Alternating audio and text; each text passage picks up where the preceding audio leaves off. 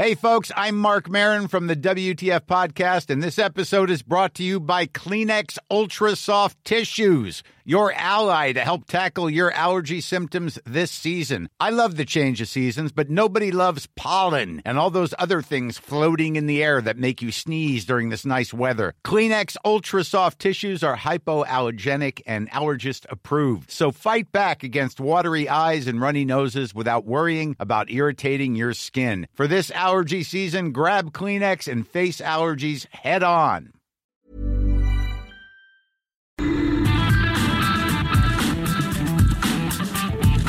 Misma Adela, pero con nueva fórmula. Y ese estilo único, incluyente, irónico, irreverente y abrasivo. Aquí empieza Me lo dijo Adela. Empezamos. Resumen.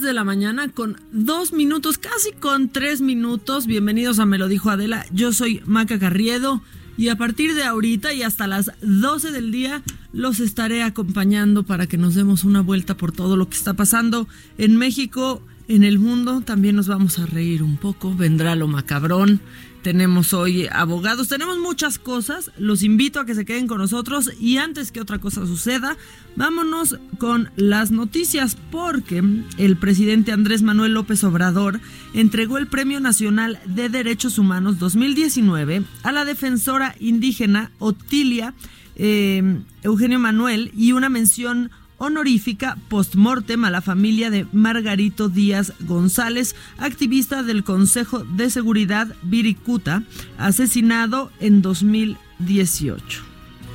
Y este fin de semana en Los Pinos se realizará la madre de todas las subastas. Así lo dijo Ricardo Rodríguez, titular del Instituto para devolver al pueblo lo robado. Y es que se pondrán a la venta 674 lotes que incluyen aviones, joyas y autos de lujo. Todo lo que se recaude pues será para construir un camino en Nayarit y otro en Guanajuato. Muy bien eso. En la mañanera de hoy, el presidente López Obrador informó que negociadores de México, Estados Unidos y Canadá firmarán justamente hoy el nuevo Tratado Comercial de América del Norte, el TEMEC explicó también que hay un acuerdo inicial entre los tres gobiernos que deberá ser aprobado por los congresos de cada uno de los países. Eso ya se cierra, al parecer. ¿Y qué pasa en el mundo? En información internacional, pues los demócratas que controlan la Cámara de Representantes en Estados Unidos anunciaron hoy que imputarán al presidente Donald Trump con los cargos de abuso de poder y de obstrucción a la justicia. Los cargos deberán ser votados por el Pleno como parte del juicio político que se le sigue a Trump. Y aparte, Alberto Fernández ya tomó posesión como presidente de Argentina. La exmandataria Cristina Fernández, Fernández perdónenme, lo acompañará los próximos cuatro años en la vicepresidencia. Uno de sus principales desafíos será mejorar la situación económica que registra una caída de 3.1% y el desempleo que llega a 10.4%. Fernández, dije como casi sin querer. ¿Y cómo va a estar el clima? Tiempo al tiempo.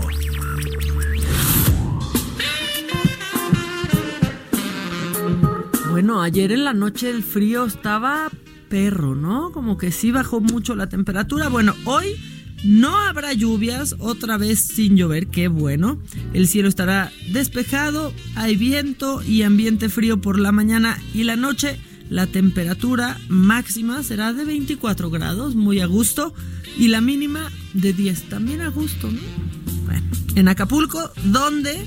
Mandamos saludos, ¿dónde nos escuchamos? Bueno, pues este martes tendrán 30 grados y la mínima de 21. En Guadalajara, que mandamos muchos, muchos saludos a Guadalajara, que estamos muy contentos que por allá nos están escuchando y mucho. Eh, pues las temperaturas estarán en 26 la máxima 27 la mínima. Va a estar más frío que en la Ciudad de México.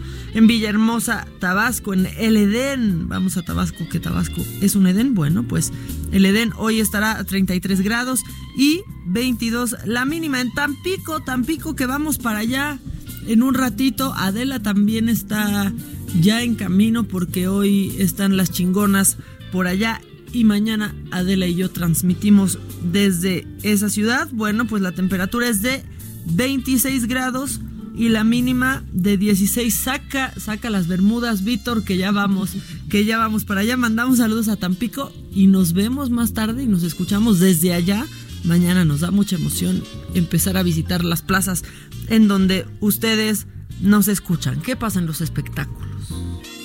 Espectáculo.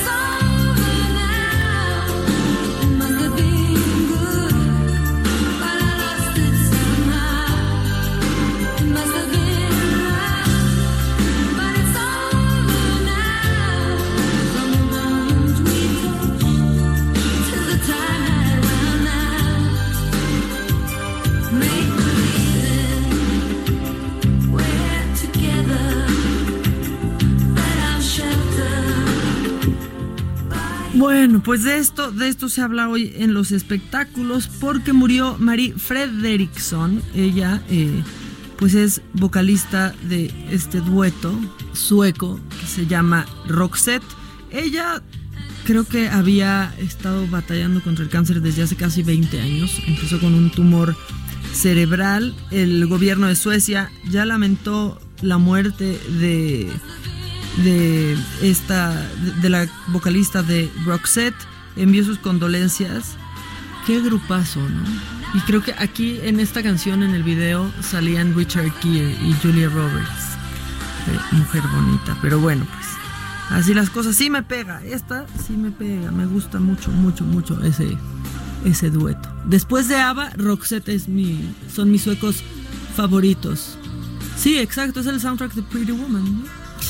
Bueno, pues así, así las cosas en los, en los espectáculos y en los deportes que...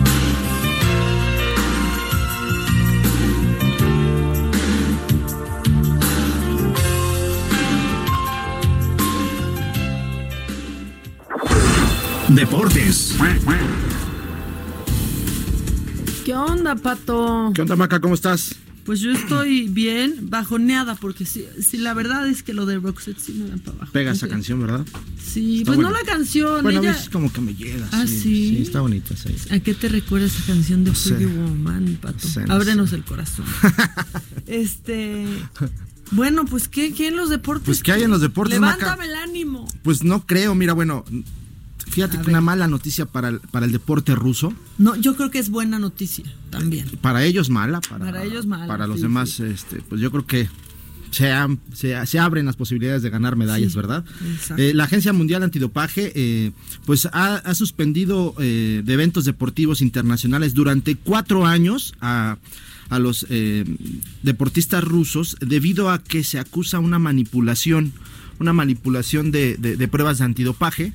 Esto los, les va a impedir participar en Juegos Olímpicos de verano, en los de Tokio 2020, este, 2020 y en el Mundial de Fútbol Qatar 2022. Eh, pues ha, ha considerado que, bueno, pues se manipularon bastantes pruebas, 146 pruebas, tengo entendido, son las que se acusan que, manipuló el deporte ruso, por lo cual los deja inhabilitados sin duda de poder participar en justas importantes. Hay que mencionar, está fuerte, hay que mencionar que, que deportistas que participan a nivel, eh, digamos, individual podrían participar siempre y cuando demuestren que no están implicados en este caso de antidopaje. Es que hicieron todo tipo de artilugios y de artimañas para librar, ¿no? Eh, el antidoping, para pasarlo. exactamente. Pero bueno, en los Olímpicos esto sí abre muchísimo, muchísimo espacio a otros países ah, en el medallero. Sí, claro. Y que sí, ¿no? Que podrían ir como deportistas independientes y que si ganan, pero aparte no podrían izar su bandera. No, no, no usan la bandera. Neutra. en, los Juegos de Río 2000, eh, este 16, 2016. Ajá, en Río. En Río, este, participaron también así ya algunos deportistas rusos también, y que este, usaron la bandera olímpica. Sí, ya se van por la libre. Entonces no pueden usar la bandera, eh, entonces por ello yo creo que eh, pues, será complicado otra vez que, que puedan acudir, tal vez tendrían que demostrar, yo creo que es las pruebas para que demuestren que no están implicados y salpicados en este escándalo ah, de dopaje. Se las van a poner bastante. Y que apelen ante el TAS, pues me parece complicado que pues den vuelta a esta decisión, ya que la decisión que se tomó fue de forma unánime dentro del Consejo de la, de la Agencia Mundial Antidopaje. Que caigan los tramposos, que caigan los que roban libros y que, caigan, los que dan mordidas, que caigan todos los tramposos. Pues aquí es una potencia mundial que ha caído en el deporte. Fuertísimo, ¿no? y lo del mundial, bueno, igual el mundial no, no es, no es como tan doloroso para ellos como los olímpicos. Como los olímpicos, sí, claro, sí, la verdad es que es, es bastante complicado. Eh, por otra parte, Maca, te comento eh, que ya quedaron definidos los horarios para la final de Liga del Fútbol Mexicano. El jueves 26, lo que comentamos ayer que va a ser el recalentado del recalentado. El juego de ida. El juego de ida, 20-30 horas, 8 y media de la noche, se llevará a cabo en el estadio, en el Gigante de Acero de Monterrey. eh, ya cálmate, Víctor. Este, a, ver, tú. A Quique, por favor. A ver, Quique. Quique anda. Un respeto. A ver, por favor, Steph, este. Pon orden. Si siempre estás sobres, viendo a quién ajusticiarte, ahí está, ahí tienes uno, ¿eh? El Quique que se controle. Pongan el himno de la América. Sí. No, tampoco exageremos. Sí, pero... ahí viene Steph. Exactamente, ahí viene, ahí viene. Y bueno, mientras que el juego de vuelta va a ser el domingo 29, unos días antes de Año Nuevo, así que vamos a arrancar el año con nuevo campeón de fútbol. A las 8 de la noche eh, se estará realizando el partido de vuelta en el Estadio Azteca. Sin duda va a ser un partidazo. Aquí lo que se, se platicaba ayer ayer fíjate que se llevó a cabo también eh, el, sorteo para conocer a los rivales en, eh, de, los equipos mexicanos en la Conca Champions. Fue Miguel Herrera porque eh, el conjunto de la América también participa en ese torneo, en este torneo, digamos, de, la zona de la CONCACAF. pues él criticaba que se va a tener que parar este ritmo que traían tan bueno ambos equipos. Bueno, no, para para el América porque el conjunto del Monterrey, como comentábamos, estará, ya está ya en Dubai, donde va a participar en el Mundial de Clubes. Mucha gente en Dubai. Y entonces mucha, mucha gente en Dubai. Entonces, este eh, eh, Miguel Herrera decía, ¿por qué no hicieron una jornada doble más? Si han hecho jornadas dobles a lo largo del certamen normal, ¿por qué no hicieron una más para que no pasara esto? Pues les parten aparte seguramente la vacación. No, deja tú la vacación. A ellos lo que les importa ahorita es el ritmo que trae América. La, racha que traía la América, la inercia, pues se la detienen por completo. Y bueno, pues ya no se puede hacer nada, así que va a tener que pararse mientras Monterrey participa en este Mundial de Clubes. Este va a estar este. A ver cómo le va. A, ver cómo le va, cómo le va a Monterrey. Eh, va a ser un, torneo interesante, esperemos que le vaya muy bien. Han apostado mucho.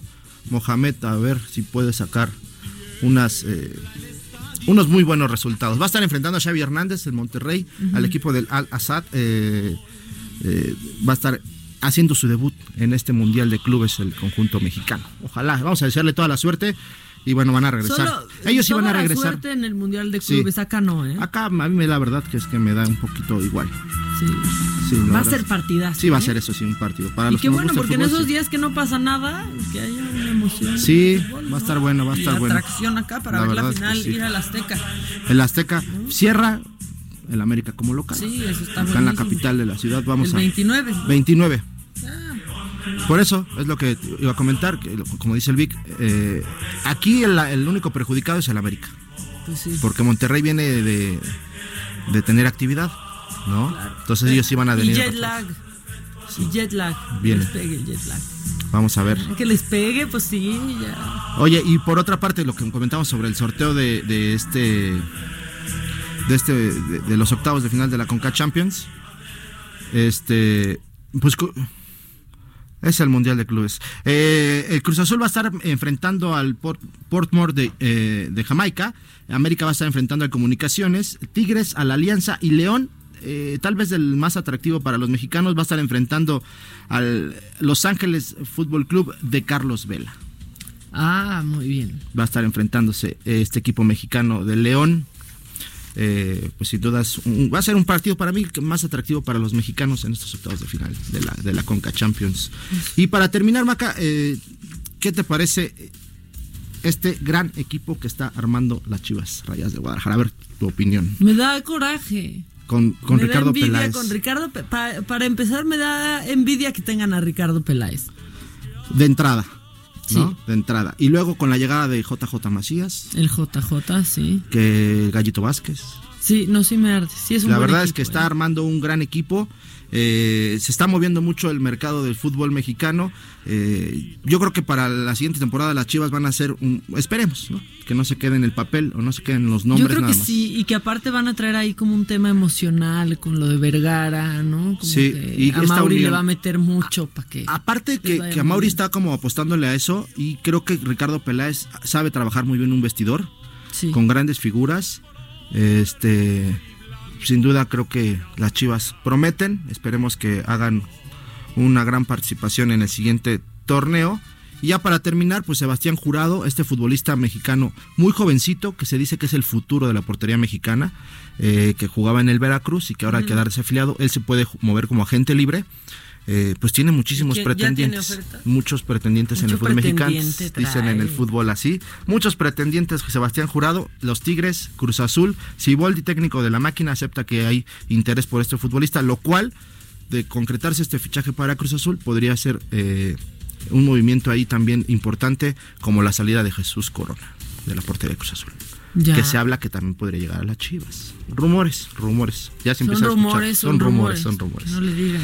Ya, este, si me permites, me dejas mandar un No, saludo a unos amigos. programa, a unos amigos favor, que nos, Pato, que nos favor. escuchan ahorita, eh, a, ¿Quién, quién? a nuestros amigos de la universidad, Alejandro, Susana, Valeria. Un saludo que por fin nos están escuchando. Un saludo, un saludo para todos ellos. Y eh, ustedes, bueno, ya lo saben, entren en contacto con nosotros. Nuestro WhatsApp es 55 21 53 71 26, que ya tengo aquí mensajes. Eh, buen día, ayer fue mi cumpleaños, mándame una felicitación, porfa. Cumplí 34 y aún no me da pena decir, ay, ay, pues no, que no te dé pena nunca. 34. Lo que sí es que me llevas un año. ¿De qué se está hablando ahorita? En las redes sociales en este momento. Caliente.mx, más acción, más diversión presenta. Última fecha de la fase de grupos dentro de la Champions League. Barcelona e Inter chocarán este martes una vez más, pero con fines diferentes. Los azulgrana prácticamente clasificados podrían salir solo a patear el balón. Por otra parte, los Nerazzurri necesitan una victoria que les permita amarrar su clasificación. ¿Podrán los locales llevar a cabo sus planes? Si quieres saber el resultado exacto del partido, entra a caliente.mx, métele a la apuesta marcador correcto y llévate una lana extra.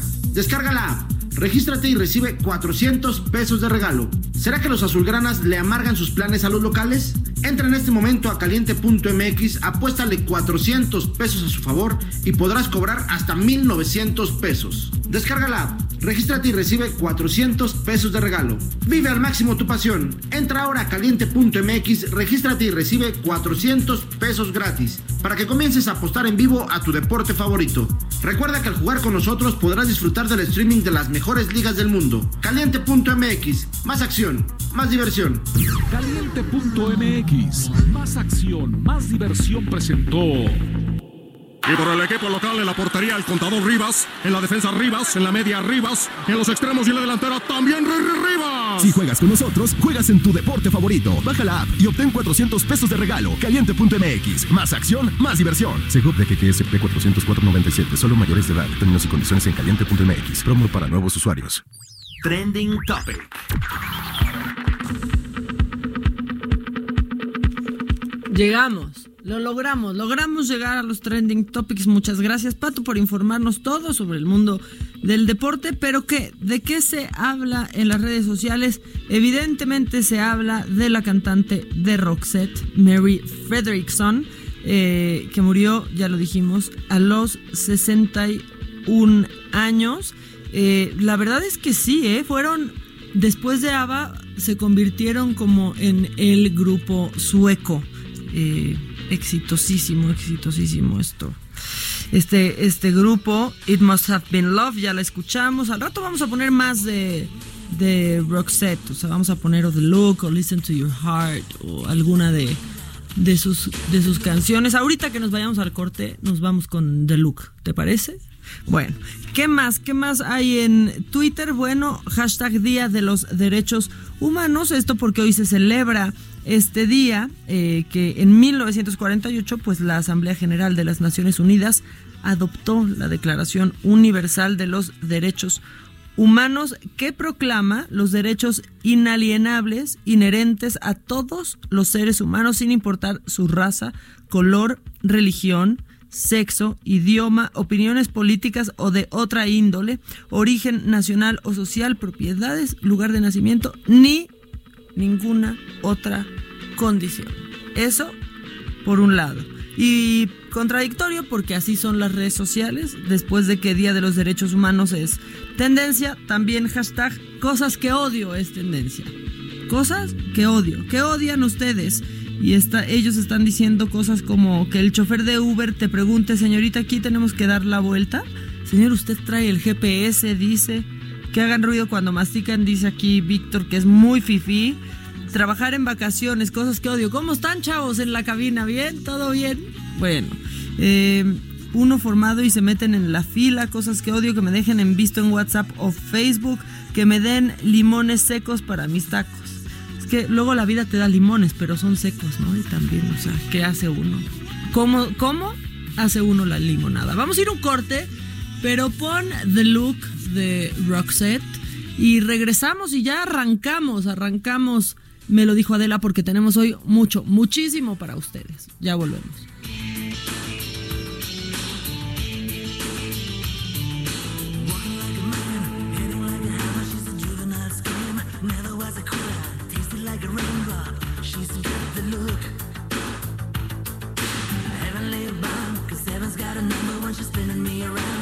Lovin' is a color, a loving is a wild dog. She's got the look. She's got the look.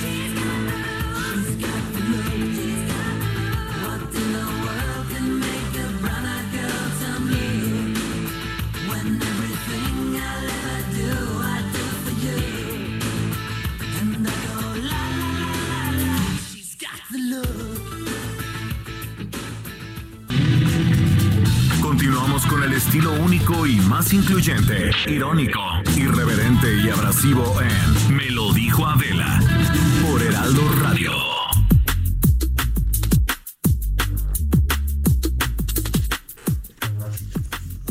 Ya estamos de regreso. Oigan, y está ahorita, en, justo en este momento, trascendiendo en, en redes sociales, pues que Genaro García Luna eh, ha sido detenido en Estados Unidos. Él fue secretario de Seguridad Pública en el sexenio de Felipe Calderón. Lo puso la silla rota, pero además eh, Ginger Thompson, que es eh, reportera estadounidense confiable, la verdad, pues ya reporta reporta que ha sido detenido por cargos, por una investigación que tenía sobre corrupción. Eh, esta, bueno, estos cargos se presentaron en Nueva York y al parecer él ha sido arrestado en Texas, en Grapevine, Texas. Eh, eso, eso es lo que está creciendo ahorita en redes sociales. y al parecer es verdad. Todo esto bajo cargos de corrupción.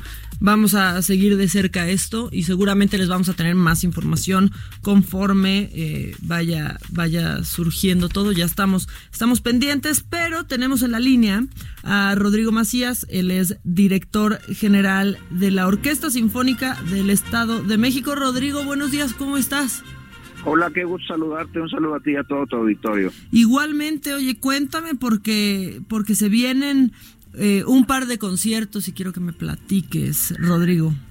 Claro que sí, son dos conciertos de fin de año, dos conciertos eh, navideños que se van a llevar a cabo en el, en el Estado de México con los cuatro grupos artísticos más importantes de esta entidad, que es la Orquesta Sinfónica del Estado de México, la Orquesta Filarmónica Mexiquense que dirige Gabriela Díaz Alatriste, el Coro Polifónico del Estado que dirige eh, Manuel Flores y la compañía eh, estatal de danza, la recién creada compañía estatal de danza del Estado de México, más de 300 personas en escena, aún con dos conciertos el sábado 14 en el Centro Cultural Mexiquense Bicentenario ya en Texcoco a las 19 horas y el martes 17 en la capital del estado, en Toluca, en el Teatro Morelos, este padrísimo teatro que fue renovado también a las 19 horas. Eh, los dos conciertos son gratuitos, completamente gratuitos. Se trata de dos conciertos para celebrar la Navidad en familia, eh, con un espectáculo visual, eh, musical, evidentemente, tratando de dar a la gente una, una visión muy amplia de la Navidad en el mundo. Queremos que, queremos que realicen un viaje las personas que, que vengan a este concierto por el mundo, cómo se celebra la Navidad, cuáles son las canciones, los villancicos más famosos de la Navidad en el mundo, dentro de un espectáculo sorprendente. Oye, qué padre, porque de pronto eh, lo que se dice mucho, ¿no? Es que no se tiene acceso a este tipo de eventos, que resulta muy caro. Y la verdad es que no, siempre, siempre hay eventos de, de este tipo, pero, pero la gente a veces poco se entera, ¿no? Sí, además eh, también queremos nosotros quitar este estigma de que la música clásica es elitista o yo no voy porque no sé. No, no me alcanza. Queremos que vengan y se den la oportunidad de, sentir, ya decía Manzanero, nuevas y mejores emociones, ¿verdad? Entonces, que vengan y se den cuenta, que vengan en familia, además todos son bienvenidos, chiquitos, grandes, todos, todos en estos dos conciertos, que vengan a escuchar a estas orquestas, al coro, que vengan a ver bailar a la compañía de danza y además tendremos sorpresas, ¿eh? tendremos invitados sorpresas. Ay, ya, uno no nos vas a soltar, por ejemplo. No se puede. ¿Como no de se qué puede. estilo? alguna, ¿Como de alguna, qué alguna cantante joven muy talentosa tendremos por ahí. Te quiero comentar además que queremos darle pues una, una vuelta a, a esta tradición eh, eh, navideña. Haremos eh, temas como El Niño del Tambor, te adelanto, si te pueden estar en versión de reggae, o, o, Blanca Navidad en versión de bossa nova. Es decir, queremos que también los más chavos vengan, se acerquen y, y, puedan disfrutar de esta música de una manera distinta. Por favor, en reggaetón nada, ¿eh? Cero. Muy cero. bien. Muy bien, muy bien. Exacto. Oye, pues qué padre, 200 músicos. Eh, Sí. la, la verdad es que qué padre, una cantante joven y muy talentosa cuyo nombre no se puede revelar aún. Es, ¿Va a estar en los No dos conciertos? Va en los dos conciertos y, y además eh, queremos que vengan porque el espectáculo visual va a ser impresionante. Tendremos luces, tendremos visuales, tendremos también cosas sucediendo sobre el escenario y también en la sala. Entonces, la, de verdad, me parece una excelente ocasión para que la gente que no ha tenido oportunidad de manera gratuita venga, conozca estos grupos. También la gente que está en la Ciudad de México, Santa Fe le queda muy cerca a Toluca, la gente que está en la Ciudad de México le queda cerca a Texcoco, que vengan y se den la oportunidad en con familia de eh, vivir esta Navidad de manera eh, diferente, internacional, pero también de manera muy mexicana. Pues sí, y aparte no hay pretexto, ¿no? No, no es como, pero está carísimo, no, es gratis. No, no, no. Y, y además, pues eh, los niños estarán ya prácticamente de vacaciones, el trabajo estará más, más tranquilo. Entonces, el sábado 14 en Texcoco a las 19 horas y el, el, este, El martes el martes 17. 17 En a las en Toluca 19 horas. Oye, que aparte en Toluca es en el Teatro Morelos, que está comodísimo para ir con, con la familia y demás, ¿eh? La verdad está padrísimo el Teatro Morelos. Es un espléndido teatro y además lo renovaron. No sé si has tenido la oportunidad de Sí, visitarlo. justo quedó estuve el viernes padrísimo. pasado ahí, está de verdad muy padre y sabes qué cómodo, porque eso Bueno, a mí eso hace que no vaya a algún lugar, ¿eh? Si, si no es cómodo, si las butacas parece que te están corriendo, sí. este no. Sí, sí, sí, tienes toda la razón.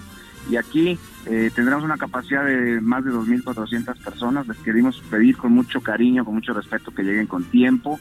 No hay boletos, eh, la gente se va a formar y queremos que eh, ingresen con calma, eh, con tiempo para poder disfrutar de ese espectáculo. O sea, según como lleguen, los irán acomodando. Es correcto, es correcto. No hay ninguna este, distinción como, como se vayan formando. Eh, nosotros recomendamos que se llegue con tiempo, irán ingresando y eh, lo que sí, pues que una vez que, que se llenen las, se agoten las localidades, pues ya no se permitirá el acceso. Así que les pedimos, por favor, que vengan con mucha calma. Pues muy bien, entonces, este sábado en Texcoco, eh, en Texcoco, en el Centro Cultural Mexiquense, es correcto, a y- las 7 de la tarde. exacto. Y el próximo y el martes, martes. die- 17 en. Toluca, Teatro Morelos, igual a la misma hora, a las 7 de la tarde, eh, y los dos gratuitos. Es un espectáculo que no es largo, así que pueden disfrutarlo con mucho, con bastante ágil, bastante dinámico, así que lo van a, lo van a disfrutar muchísimo. Bueno, y ya veremos con qué cantante, a ver qué canta pop, eh, rock o sí, qué. canta pop, ¿Pop? canta pop, Ah, canta pop. Bueno, siento que ya podría decir candidatas, pero no voy a spoilear nada. Eh, mejor nos enteramos el próximo sábado y el próximo martes 17 de diciembre. Rodrigo, muchas gracias. Gracias a ti, te mando un saludo y las redes de la orquesta son arroba OSM oficial en todas las plataformas, OSM oficial en todas las plataformas, para que nos visiten. Que lo un sigan. saludo, los mejores deseos y muchas gracias por el espacio. Gracias, gracias. Que lo sigan y que sigan la música clásica, ¿no? Que se acostumbren a ir, que, que se haga una buena costumbre. Va a gustar, les va a encantar. Perfecto, pues ya está. Muchas gracias, Rodrigo. Gracias a ti, un saludo y un abrazo. Igualmente. Bueno, ahí está ya. Si no tenían plan, este, pues ya, ya saben qué hacer este sábado en Texcoco. Y si no, en Toluca el 17 de diciembre, que yo fui el viernes pasado y este es rapidísimo, ¿eh? Llegas, llegas muy, pero muy rápido. ¿Qué más tenemos, Vic? ¿Nos vamos con el chiquito? Perfecto, vámonos con él. ¿Cómo ponerle al chiquito?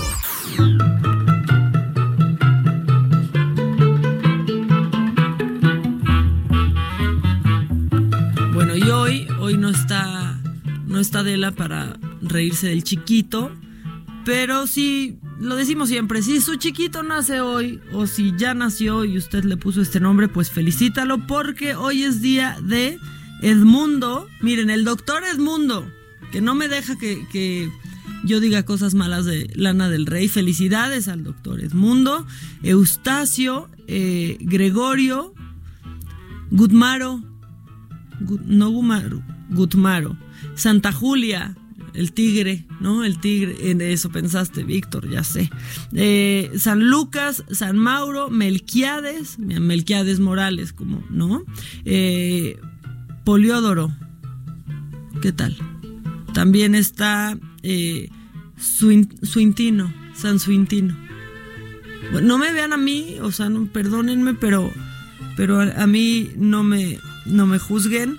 Y también San Juan, pero este es otro San Juan, este es San Juan Roberts. Entonces, bueno, pues felicidades a todos ellos y a San Gemelo también. Los gemelos, hoy es día de los gemelos. ¿No? No piensen mal, es día de los gemelos nada más. ¿Quién nos vamos? ¿Macabrón? Macabrón. Lo macabrón.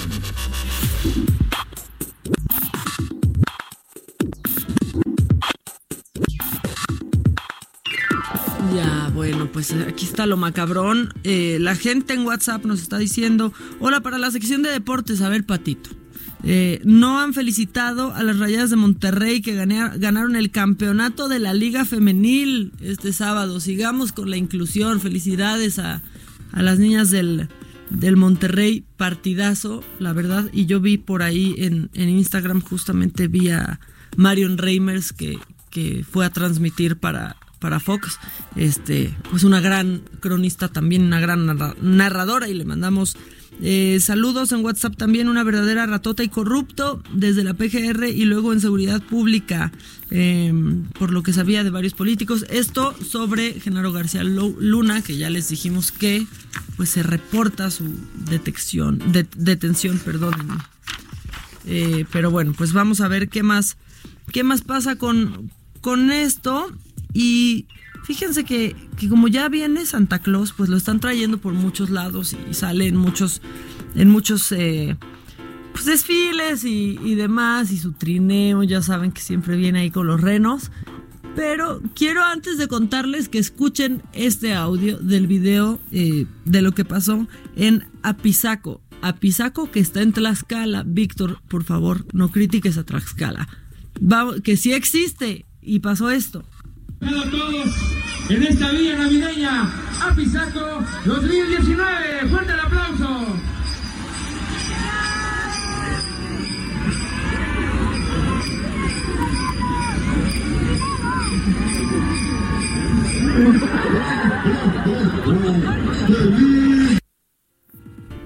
Bueno, les voy a explicar qué pasó. Pues primero están recibiendo a Santa Claus y los niños estallan en júbilo, alegría y felicidad y los padres lo ven también de sí, mira hijo, ahí está Santa.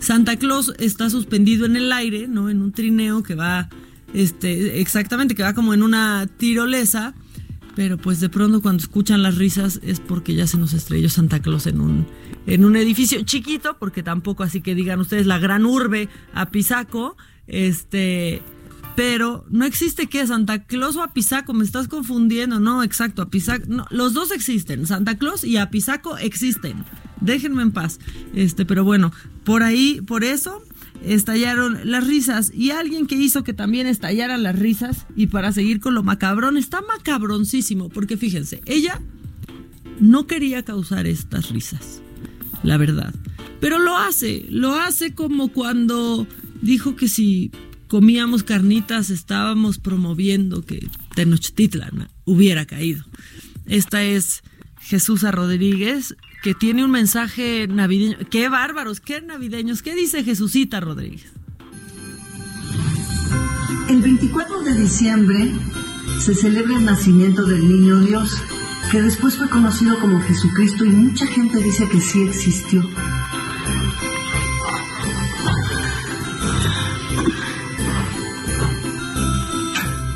En la noche de paz y amor, van a ser asesinados 40 millones de animales entre pavos, pollos, puercos, vacas y peces que se cuentan por tonelada.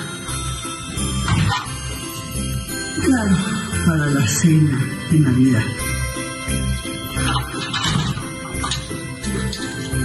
Y todo en memoria de aquel famoso vegetariano.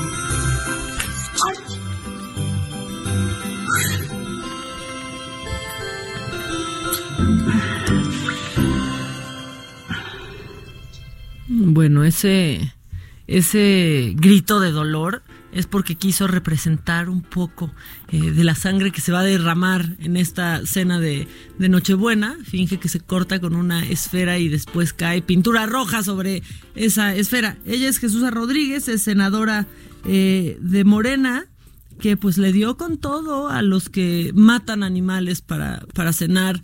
Eh, por el niño Jesús que unos dicen que sí existió este y que aparte era vegetariano. Entonces mira pues o sea está dudando pero dice que era vegetariano eh, y está colgándolo está colgando ahí como en un este no ay no es muy muy rara. Pero bueno aquí sí está diciendo cosas pero cuando Gabriela Rodríguez su hermana habló sobre las feminazis no subió ningún video eh, burlándose ni diciendo nada con respecto, con respecto a eso. Pero bueno, ahí está la reflexión de, de Jesús Rodríguez sobre estos festejos navideños, sobre pues que asegura, primero pone en deuda que existe y luego pone, luego asegura que Jesús era vegetariano. Eh, pero bueno, así 40 millones de animales entre pavos, pollos, puercos, vacas y peces estarán asesinados. Eso dijo eh, pues Jesús Rodríguez, que ponen aquí, además de promover el consumo de marihuana. Bueno, lo, promueve este pues así nada más, ¿no? Como por default, este, lo, lo, promueve, ¿no? Aquí no mencionó nada, pero bueno, para que se le ocurra eso, yo creo que andaba, andaba volando alto Jesús Rodríguez, la senadora de Morena. Y este, bueno, ya vamos a seguir escandalizando a la opinión pública en lo macabrón porque, híjole, hicieron enojar un pariente de Zapata, de Emiliano Zapata. Quiero que escuchen este audio y si usted ha estado debajo de una piedra, regresando se lo explico. Pero para nosotros como familia es denigrar la figura de nuestro general pintándolo de gay. ¿eh? Yo no tengo nada contra los gays, tengo muchos amigos, pero pues la verdad se han conducido de la mejor manera y no sé por qué en Bellas Artes, un lugar tan importante para todos, fueron a exponer la figura de nuestro general en esa forma y no lo vamos a permitir. Desde luego, hoy que el presidente de la República declaró el año 2019 el año del general Emiliano Zapata y hoy que estamos ya por finalizar el año, así van a cerrar con broche de oro, denigrando la figura de nuestro general y no lo vamos a permitir.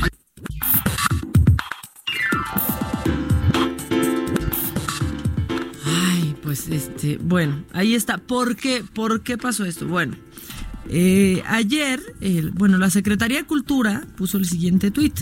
Las diversas representaciones de Zapata a lo largo de 100 años son exploradas en Emiliano Zapata después de Zapata. Este es el nombre de la exposición que reúne 141 obras sobre el caudillo del sur y eh, bueno pues con colecciones más de 70 más de 70 obras nacionales e internacionales estarán expuestas en eh, Bellas Artes ustedes pueden ir a verlas ¿por qué está tan enojado? bueno porque eh, pues hay un artista que y aparte así es como la anunciaron, como lo hizo la Secretaría de, Cultura, pues hay un, un, artista que pues creó una imagen de Zapata sobre un caballo blanco y él con sombrero, sombrero rosa y tacones, desnudo. Y bueno, pues están diciendo que se ve afeminado y que cómo es que cómo es posible, pero eh, pues miren, eh, Luis Vargas Santiago, quien es curador de esta exposición, pues ya tuiteó. Dice, como curador de la exposición, extiendo una cordial invitación a Jorge Zapata Salazar a recorrer las 141 piezas de Zapata después de Zapata. Así quizás entenderá por qué Fabián Chaires, que es el artista de esta obra, eh, así también, eh, así quizá entenderá por qué Fabián Chaires, como muchos otros movimientos contemporáneos, invocan la memoria de, Zapata. Y la verdad es que va más allá de solamente cómo, sale en, esta obra. Eh, pues me puse a ver en, en, las redes y, pues por ejemplo, la, la descripción dice lo siguiente. Para algunos artistas contemporáneos, Zapata no es eh, no solo es símbolo de resistencia, sino también un referente desde el cual cuestionar las masculinidades hegemónicas. En este óleo, Fabián Chairés resignifica un icono del machismo mexicano para visibilizar la diversidad sexual, particularmente cuerpos homosexuales, morenos, afeminados y de clase popular que no encajan dentro de la norma. La revolución de Chairés vincula el legado zapatista con las luchas de la población LGBT la feminidad, la feminidad como un actor, eh, como una actitud revolucionaria en medio de una sociedad homofóbica y misógina en pleno siglo XXI. Y justamente que haya habido esta reacción, eh, pues un poco, eh, pues creo que un poco le da valor a esta a esta descripción. Yo no sé si ustedes estén de acuerdo conmigo o no. Pero eh, Fabián Chaires también tuiteó, el autor de esta obra, y dice, si usted piensa que feminizar a un héroe nacional es una ofensa, usted es parte del problema. Y yo no sé ustedes, los estoy leyendo, díganmelo en 55 21 53 7125. Yo no sé si ustedes lo piensen, eh, pero, pero creo que que sí, y ha pasado antes con, con, otras cosas. Ustedes recordarán esta campaña que hubo hace muchos años en donde distintos líderes mundiales, por ejemplo, eh, salían besándose y también, bueno, se armó, se armó un gran, gran lío con esto justo esto está pasando con Zapata, pero puede servir para que ustedes decidan ir este fin de semana a ver esta exposición que por lo menos a mí, no sé, ustedes a mí ya se me antojó. Pero vámonos, pon el WhatsApp eh, para que nos escriban y vámonos con más. Están en Me lo dijo Adela. Que nos mandes el pack no nos interesa. Lo que nos interesa es tu opinión. Mándala a nuestro WhatsApp 5521 53 71 26. En Me lo dijo Adela, te leemos, te escuchamos y te sentimos. Tiquitiquitín, tiquitín.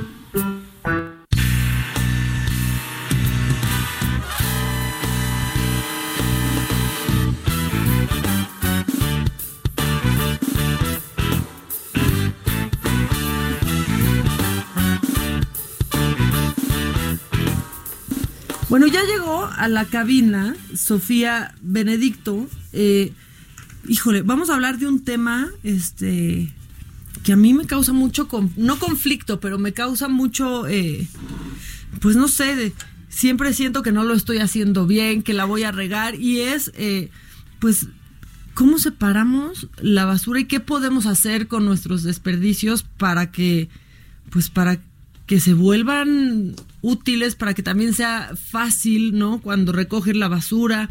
Eh, Sofía, dame una luz, porque a mí, a mí sí me mortifica muchísimo la división de basura en mi casa, por ejemplo. Siento que lo hago muy mal y, y no quiero, ¿no? O sea, Hola, siento que días. fracaso muchísimo. ¿Cómo estás, Sofía? Bien, gracias. Eh, hola a todo tu auditorio también. Este, sí, lo que hacemos, bueno, nosotros eh, lo que hacemos eh, en Ideas para la Tierra es tratar de enseñarle un poco a la gente justo cómo separar la basura, porque es algo que pues nos concierne a todos y también porque al separar la basura y limpiarla y, se- y tirarla como de la forma correcta, eh, le estamos haciendo un bien al planeta, más allá de dejar de usar popotes o llevar nuestro termo a todos lados, que también nuestro es como kit, ¿no? Con un- cubiertos y popote. ¿no? Exacto.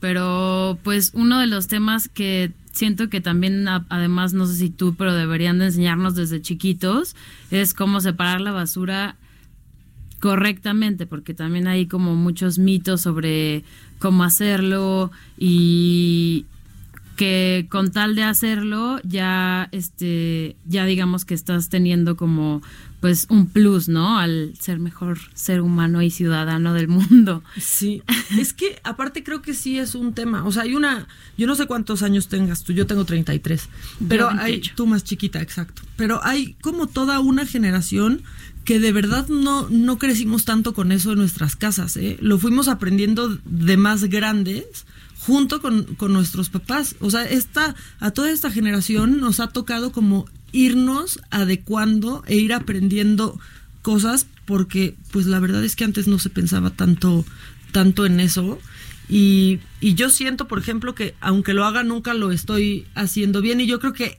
pasa muchísimo en, en muchas casas, ¿no?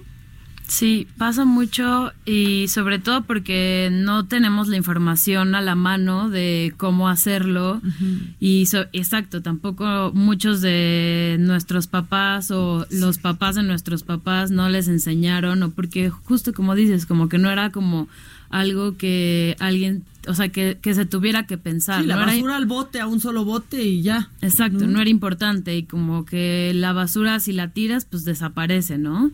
Pero ahorita ya con el internet y todos los videos que vemos todos los días y los mares de océanos y las islas de plástico, pues ya vimos que pues no desapareció Sí, la basura. Y, patos ahí con el six pack atorado en el, en el cuello. Entonces, pues, ¿qué podemos empezar a hacer desde nuestras casas para, pues, para lograrlo, para hacerlo bien? Pues mira, lo que lo que se recomienda hacer cuando, o sea, cuando estás separando tu basura es este, primero que nada para eliminar los mitos de la basura que todos los conocemos, ¿no? Que el camión pasa de la basura y hay un chorro que le va cayendo, que huele horrible. Uf, es que- O sea, ese tipo de cosas pasan porque, por ejemplo, no, no lavamos y no enjuagamos los cartones de leche que nos terminamos.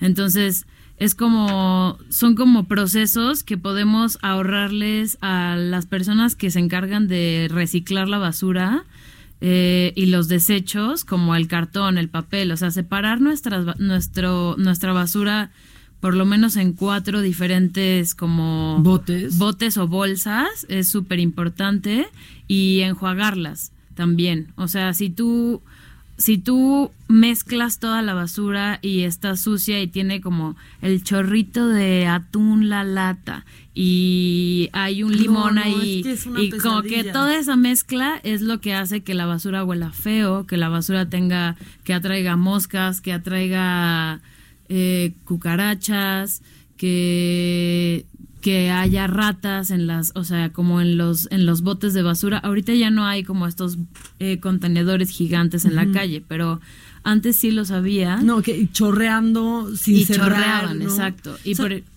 perdón. No, no, déjame, vamos a un corte, porque nos lleva el corte, pero regresamos, porque ves, ya me está agobiando. Claro, o sea, es que tiras la, o sea, de, ah, ya no tiene leche, pero tiene un cachi, un chorrito y lo tiran a la basura y entonces esa leche ya es leche agria en dos días y así se, y así muchas cosas. Pero vamos a un corte y regresamos con este tema para no fracasar tanto en el intento.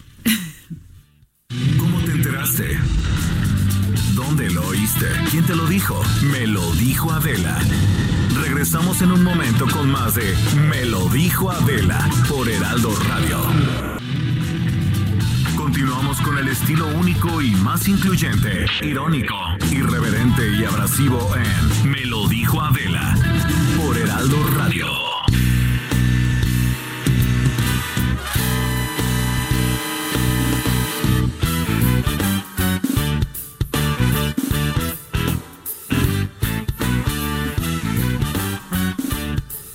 Ya regresamos y yo estoy, o sea, sí, siento que estoy en terapia con Sofía porque estamos hablando mucho de, de, pues de cómo crecimos y cómo esto ha sido algo que hemos ido aprendiendo y que las generaciones más arriba también han ido aprendiendo y, y aplicando, ¿no? Y ahorita tengo como muchas preguntas de dónde se tira qué, pero pero te interrumpí hace rato que estábamos hablando como pues de la gente que no tira las cosas ya vacías ni, ni limpias, ¿no? Como que ya, ah, ya no tienen y se olvidan de ellas y ya dejan de estar nomás por echarlas un bote, pero no les hacen algo antes. Exacto. No las preparan. ¿no? Sí, la cuestión es como ayudar a, a que si, o sea, si tú compras algo, eh, tengas la conciencia de consumo de que ese algo no va a desaparecer, ¿no? A menos que sea una manzana o sea un jitomate que lo puedes echar en una composta y sí se puede transformar en abono. Si tú compras un bote de leche o compras una lata de atún, eh, hay que estar conscientes de que, o sea, la suciedad que de, la que está como todo envuelto la basura no viene por que así sea la basura, sino que es porque nosotros como consumidores y como desechadores no le damos el tratamiento que deberíamos. Entonces, eh, sí es importante enjuagar nuestras latas de atún, espera que se sequen y ya que estén secas, entonces sacarlas. Y es también para la gente que separa la basura en los camiones, es mucho más fácil y es menos asqueroso. O sea, si nosotros nos da asco, imagínate lo que ellos tocan. Y sí, que no saben ni de quién era ni de dónde viene. Y, ¿no? Exacto. Sí, o sea, como pues limpiar nuestra basura, ¿no? Exacto. Antes de desecharla, las latas. Exacto. De hecho, o sea, el concepto basura es literalmente la mezcla de todos los desechos que producimos nosotros como humanos. Pero si nosotros limpiamos, lo, limpiamos nuestros botes y los secamos y separamos el cartón del aluminio, ya no es basura como tal, es cartón y es aluminio. Y está limpio y está listo para reciclarse, ¿no? Sí, exactamente, ¿no? Porque aparte también pueden, muchas cosas que son reciclables, pues quedan inservibles, ¿no? Exacto. Si no se les da el, el cuidado. A ver, por ejemplo, las capsulitas estas de café, ¿no? Te haces tu café de capsulita pues es plástico, ¿no? Y hay unas que son biodegradables, yo compro esas, pero adentro está el café. Entonces, ¿qué tendríamos que hacer? Como abrirlas, limpiarlas. O sea, ese, ese café no sirve para composta, por sí, ejemplo. Ese café es, o sea, los residuos de café generalmente son como un super abono para las plantas. Entonces, eh, si tú usas esas, esos botecitos de las cápsulas de café, habría que sacar el café que tiene adentro y limpiar, o sea, enjuagar la capsulita. Pero lo ideal es que compres café de grano directo. Exactamente. Y hagas tu, ya ves, y hagas tu que- café. Es que justo es eso, es como una cadena, como... No, es que de verdad es como de, de asesorar, ¿no? Como de, mucho- ah, entonces compra café de grano. Sí, como que lle- llevamos como más o menos como entre 3 y 4 años haciendo esta, esta como campaña entre nuestros conocidos, nuestras familias y nuestros amigos y tal. Y mucho, o sea, un indicador general que hemos encontrado en casi todas nuestras pláticas es que nos da flojera hacer cosas. Es que, sí. Entonces, eh, o sea, en, en eso se resume mucho del sobreconsumo que hacemos. Que en lugar de poder, o sea, en lugar de tomarnos el tiempo de ir al tianguis y comprar ciertas cosas aquí y comprar ciertas otras cosas acá, pues nos da flojera. Entonces vamos al súper donde venden todo, aunque tenga mil empaques Y y, metemos tenga todo en bolsas y compramos empaques. claro. pero todo es mucho más fácil, ¿no? Y es más rápido y es más inmediato y entonces en lugar de despertarnos 15 minutos antes y hacernos nuestro café y nuestro desayuno, pasamos al drive-thru de algo y que nos lo den ya inmediato, ¿no? Entonces son como, o sea, son como pequeñas acciones que hay que hacer para y hacer un esfuerzo también para sacudirnos esa de, ay no, mejor voy y lo compro ya hecho a, bueno, chance yo lo puedo hacer, ¿no?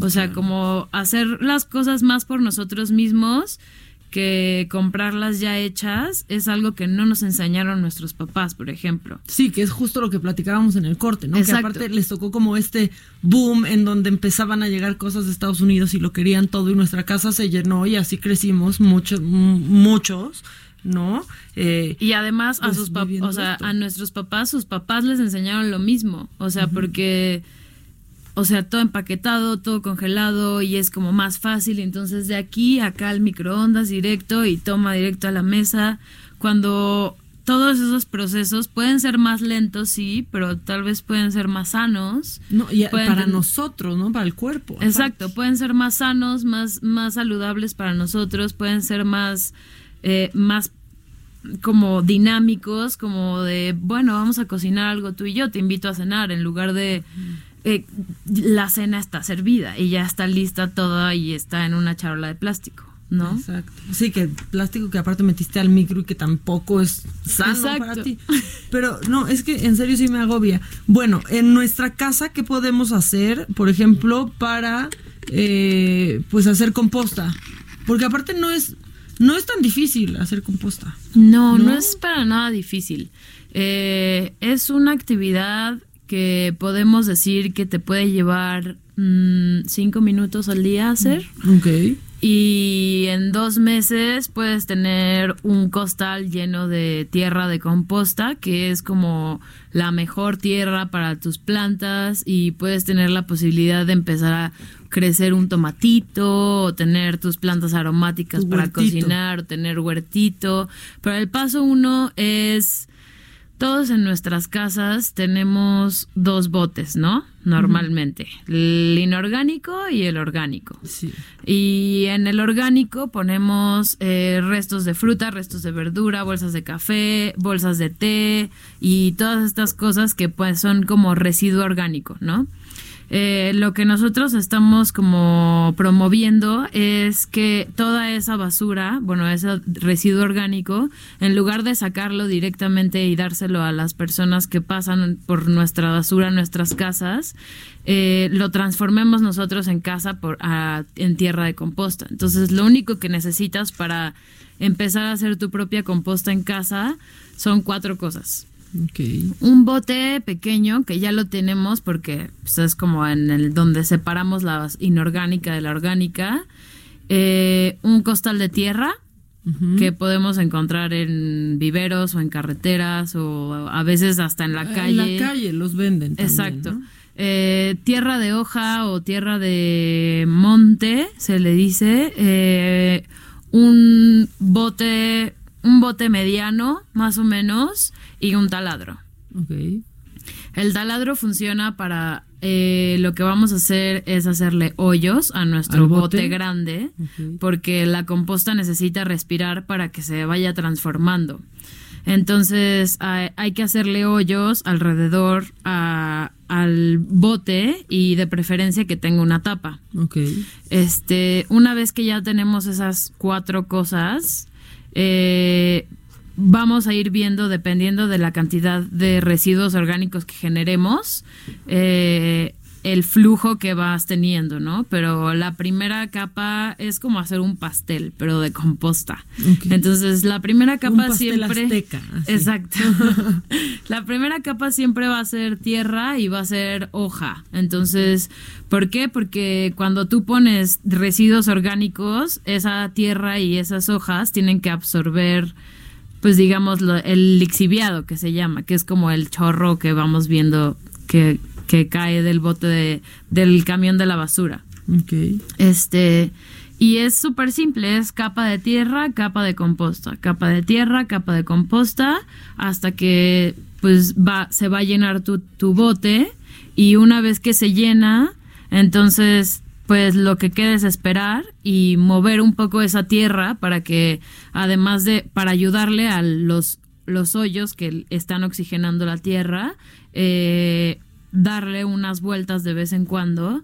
Eh, en cuestión de dos meses vas a tener un costal de tierra lleno de nutrientes y Para tu jardín. para tu jardín, para el árbol que quieres que le salgan frutitas en tu casa o incluso si tienes plantas de ornato y les pones esa, esa tierra de composta, vas a observar en menos de una semana que les empieza a supercrecer flores o más hojas o que empieza a crecer muchísimo.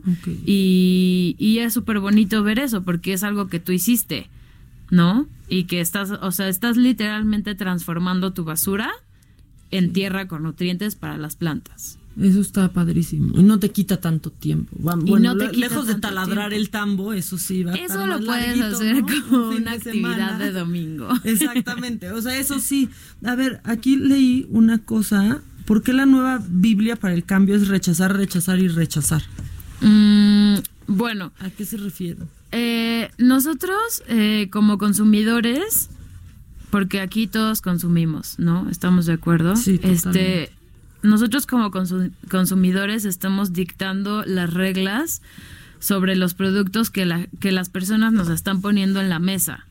Por eso estamos viendo cada vez más empaques de cartón, cada vez más empaques de papel y cada vez menos empaques de plástico. Que en Uber Eats ya, por ejemplo, a mí me agobiaba muchísimo pedir Uber Eats. Porque si es que Unicel. no, unicel y todo este forrado con plástico para que no se caiga lo que pides eh, y cubiertos así de plástico como que agarraban un bonche y lo echaban, ¿no? Para que no faltara. Entonces ahora ya te dan la opción, ¿no? Ya puedes decir que quieres menos plástico o que no quieres cubiertos desechables. ¿no? Eso está bueno.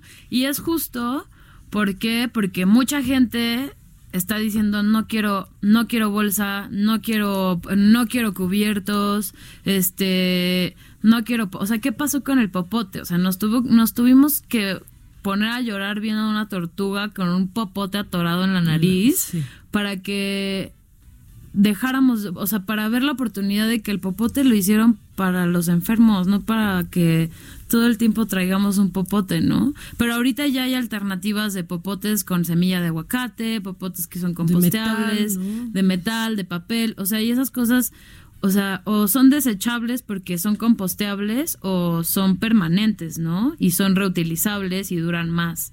Entonces, la onda de rechazar está en justo eso, en que eh, conforme va pasando el tiempo y se va haciendo más grande este movimiento de generar la menor cantidad de residuos posibles, eh, las empresas están teniendo pérdidas millonarias porque la gente ya no quiere sus productos. Sí, esta onda de tomar agua, ¿no?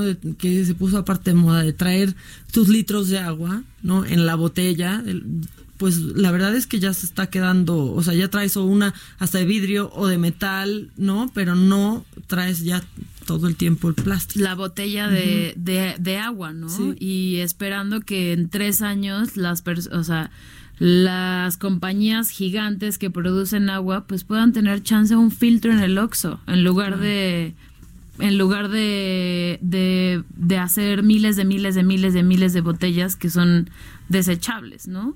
¿Cómo va? Tú debes de saber, Sofía, ¿cómo va México con esto?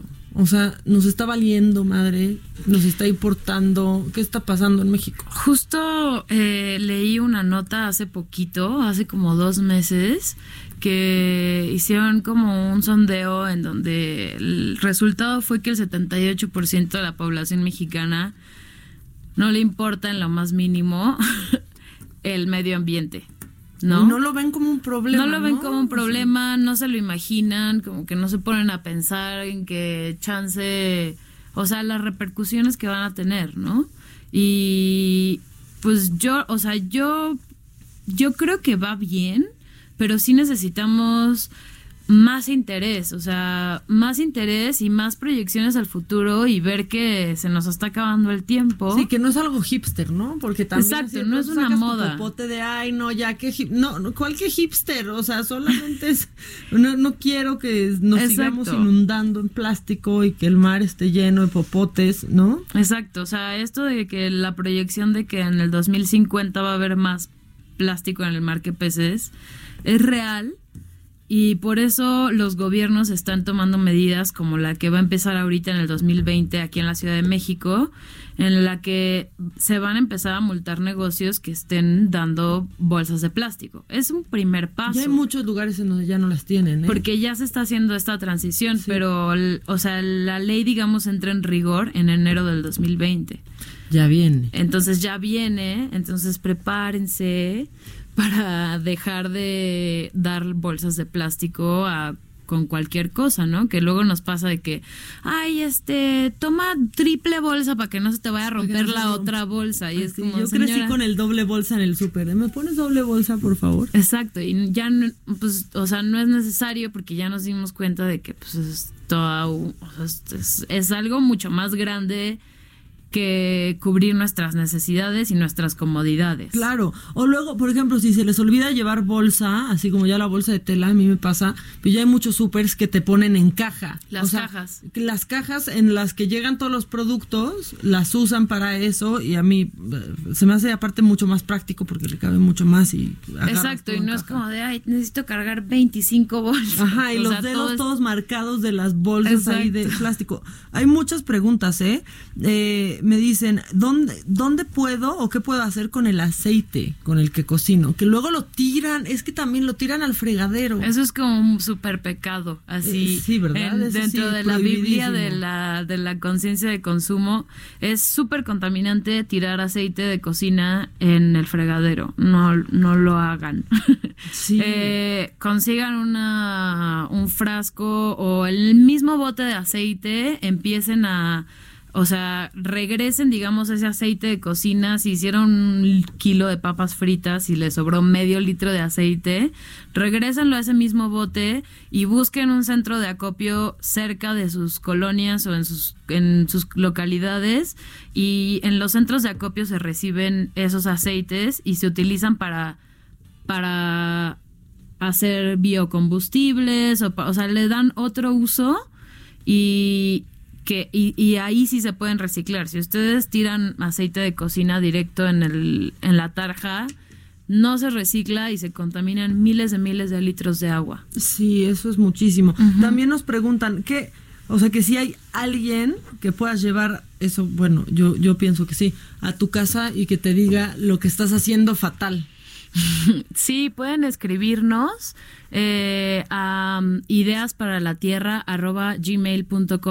o encontrarnos en Instagram como ideas para la tierra también. Eh, nosotros damos consultorías de- de- dependiendo de, de tus necesidades. Eh, podemos ir desde ir a tu casa a darte una consultoría o, o hacer una llamada o tener un café o, o sea, el chiste es como irnos observando y también damos talleres de conciencia de consumo, entonces este pues estamos como también creando una comunidad en donde todos nos podamos ayudar a salir adelante en esta cosa que es súper, es complicada de hacer, pero es una transición que si le agarras la onda rápido es súper divertido también. Es que uno es complicado de hacer y dos, cuando te haces consciente es angustiante porque te das cuenta todo lo que estás haciendo. O sea, yo creo que la cultura, por ejemplo, la, la cultura del refill tiene que estar. Yo de pronto veo así mi regadera y digo, no, no, o sea, pero ya no puedo con estos shampoos ¿no? O sea, porque está lleno de plástico todo. Y entonces así como, no, una tienda que vayas con tu bote de vidrio y entonces te llenen tu Exacto. shampoo. Exacto, y también cada vez hay más tiendas y más tiendas como especializadas que están empezando a vender a granel. Este, hay algunas en la Roma, hay algunas en la Juárez y sí hay, o sea, hay lugares en los que ya venden shampoo a granel, eh, pero pues justo lo que hablábamos de, de que nosotros dictamos las reglas es eso. O sea, ayer fui a una farmacia de cadena que normalmente, pues también es puro empaque, ¿no? Y ya tienen en esa farmacia un pasillo entero de cosmética natural. Desde para bebés hasta para, o sea, para gente adulta y venden ya aceites en frascos de vidrio, pero esas cosas no pasaban hace cuatro o cinco años porque no se hablaba del tema. Entonces, hay que hablar del tema, hay que cambiar, hay que intercambiar ideas y hay que, o sea, hay que darnos soluciones entre todos, ¿no? Y buscarlas. Sí, la verdad es que sí, yo, o sea, sí trato lo más que puedo. Por ejemplo, mi perfume es de refill y yo creo que llevo así ya como mucho tiempo con el mismo bote. Qué bueno. Ya de vidrio. Porque sí, cuando te haces consciente, sí da angustia. Sí, o como todo cuando lo que hay- usas en plástico. Voy a guardar mis botes de perfume y de repente ya tienes 10 y no sabes qué hacer con ellos. Pero sí, o sea, eh, creo que cada vez está más a la mano toda esta información. Pero si no está a la mano, entonces hay que buscarla, hay que buscarla, hay que buscarla hasta que haya un directorio que esté especializado y que esté a la mano de todos también. O sea, que sea del dominio público y que no nada más esté, digamos, como enfocado en ciertas personas. Porque para allá vamos. Solamente hay que fomentar esta cultura de, del cuidado del ambiente, ¿no? Sí, ya, sí limpien todos sus desperdicios. Hagan sea, su ¿no? composta. Exactamente, hagan su composta, o sea, igual, y regresar como antes que sacabas la leche en envase de vidrio, ¿no? Exacto. Como regresar a, a todo esto que aparte repercute también en nuestra salud. Entonces, ¿dónde, dónde los pueden encontrar? Bueno, eh, estamos en Instagram como Ideas para la Tierra. Ese es como nuestro mayor canal porque somos jóvenes y es como lo que más nos funciona. Ok. Este, y también nos pueden mandar algún correo a ideasparalaTierra@gmail.com o ma- mandarme a mí un WhatsApp o llamarme por teléfono al 55 75 40 60 75. Perfecto, pues ya está. Este, creo que yo voy a ser la primera que te voy a mandar un WhatsApp porque estaba agobiada y ya me agobió más. Pero justo esto. no hay que agobiarnos, más No, hay que bien hacer algo, ¿no? hay que hacer algo. Y eh, ya cuando empezamos a hacer algo es como, ah, wow, esto Sí. se siente bien. O sea, sí, está padre. Sí, quitarnos como ese chip con el que crecimos también de consumismo, ¿no? Este. Sobre todo para las siguientes opciones. generaciones. Sí, sí, la verdad es que sí. Y justo platicábamos antes del corte que habemos generaciones que como que crecemos marcadas con alguna cosa, ¿no? Yo te dije, cuando yo estaba crecí, eh, chiquita, con lo que crecí y que veía por todos lados era eh, campañas de consumo responsable del agua, por ejemplo, ¿no? Y así va pasando por generaciones y Sí. todo va sumando. A nosotros nos to- a mí me tocó la reforestación. por ejemplo, ¿no? O sea, como que va tocando de manera generacional y pues ahora toca esto y hay que entrarle todos, ¿no? Sí, muchas gracias por tenerme. Muchas gracias, Sofía, a ti por venir. Estamos en contacto. Este, Te voy a avisar cuando ya logre, logre Cuando borrar un poco llámame. mi huella en el, en el mundo, porque sí me da, me, me da mucho pesar, la verdad. Este, cuando, cuando lo haces consciente y ves de lo que estás rodeado, preocupa, entonces pues hay que ocuparnos. Muchas gracias, Sí, Sofía. gracias a ti. Bueno, pues así nos vamos a un corte y regresamos. Este, si ustedes están agobiados como yo, eh, busquen a, Sofía para que les les dé un poco de un poco de luz. Eh, lo digo mientras estoy agarrando mi lata de refresco. Todo todo todo mal. Vamos a un corte y regresamos. Esto es me lo dijo Adela.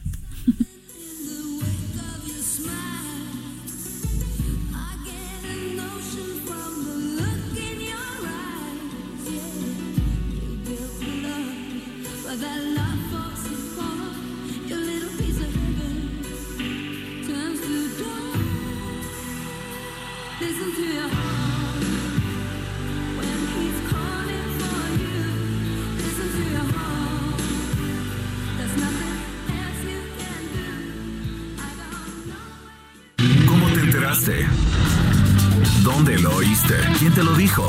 Me lo dijo Adela. Regresamos en un momento con más de Me lo dijo Adela por Heraldo Radio. Continuamos con el estilo único y más incluyente, irónico, irreverente y abrasivo en Me lo dijo Adela por Heraldo Radio.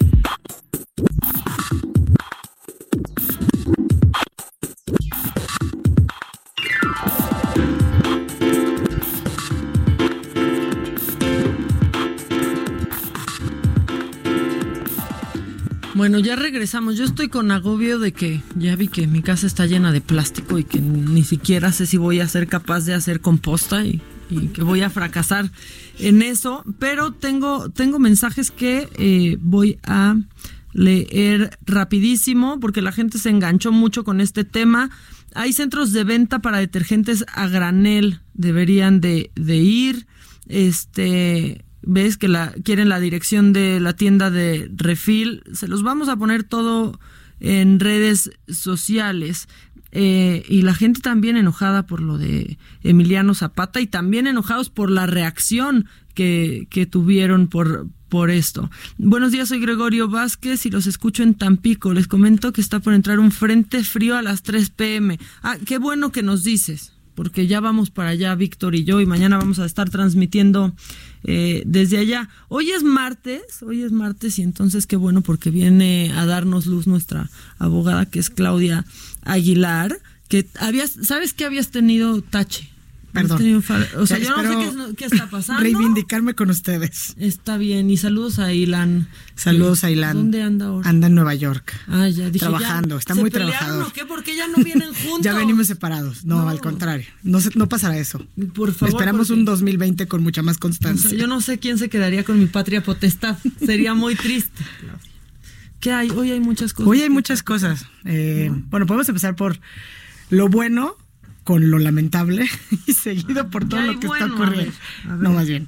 Hoy, 10 de diciembre, se conmemora el Día Internacional de los Derechos Humanos. Y digo, lo bueno es que existan una declaración y un día para conmemorar los derechos humanos. Lo muy lamentable en el caso mexicano es que yo creo que 2019 ha sido un año catastrófico en tema de derechos humanos para nuestro país y que no se vislumbra que el 2020 vaya a estar distinto, vaya a ser distinto. Eh, si quisiéramos hacer así como un listado de todo lo que ha pasado, podemos hablar de, en 2019 ha habido terribles recortes presupuestales en temas de programas eh, o de instancias, de instituciones, la salud, que fundamentalmente, o más bien que se traducen en graves perjuicios a grupos que se encuentran en una situación de vulnerabilidad. Estancias, mujeres, menores, salud, lo que acabas de decir, ¿no? Es gravísimo.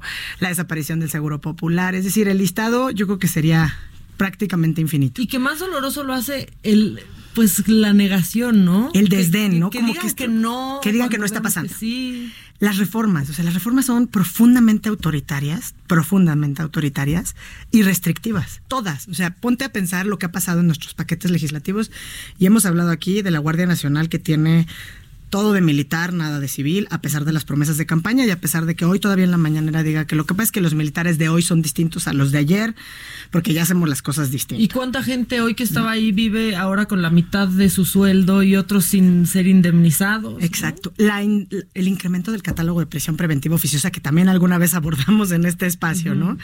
Obviamente la extinción de dominio, que hoy también viene entre las múltiples ocho columnas, ¿no? Que llueven amparos en contra de la ley de extinción de dominio, pero que está todo esto que afecta a la propiedad privada privada, que no da seguridad ni certeza jurídica, que violenta el principio de retroactividad de la ley. Es decir, eh, este catálogo ampliado de supuestos de delincuencia organizada, de delincuencia organizada para pues personas que a lo mejor como tú o como yo ejercemos nuestra profesión lícitamente, que damos facturas lícitamente, etcétera. ¿no? Entonces, decir, eso también es un catálogo amplísimo.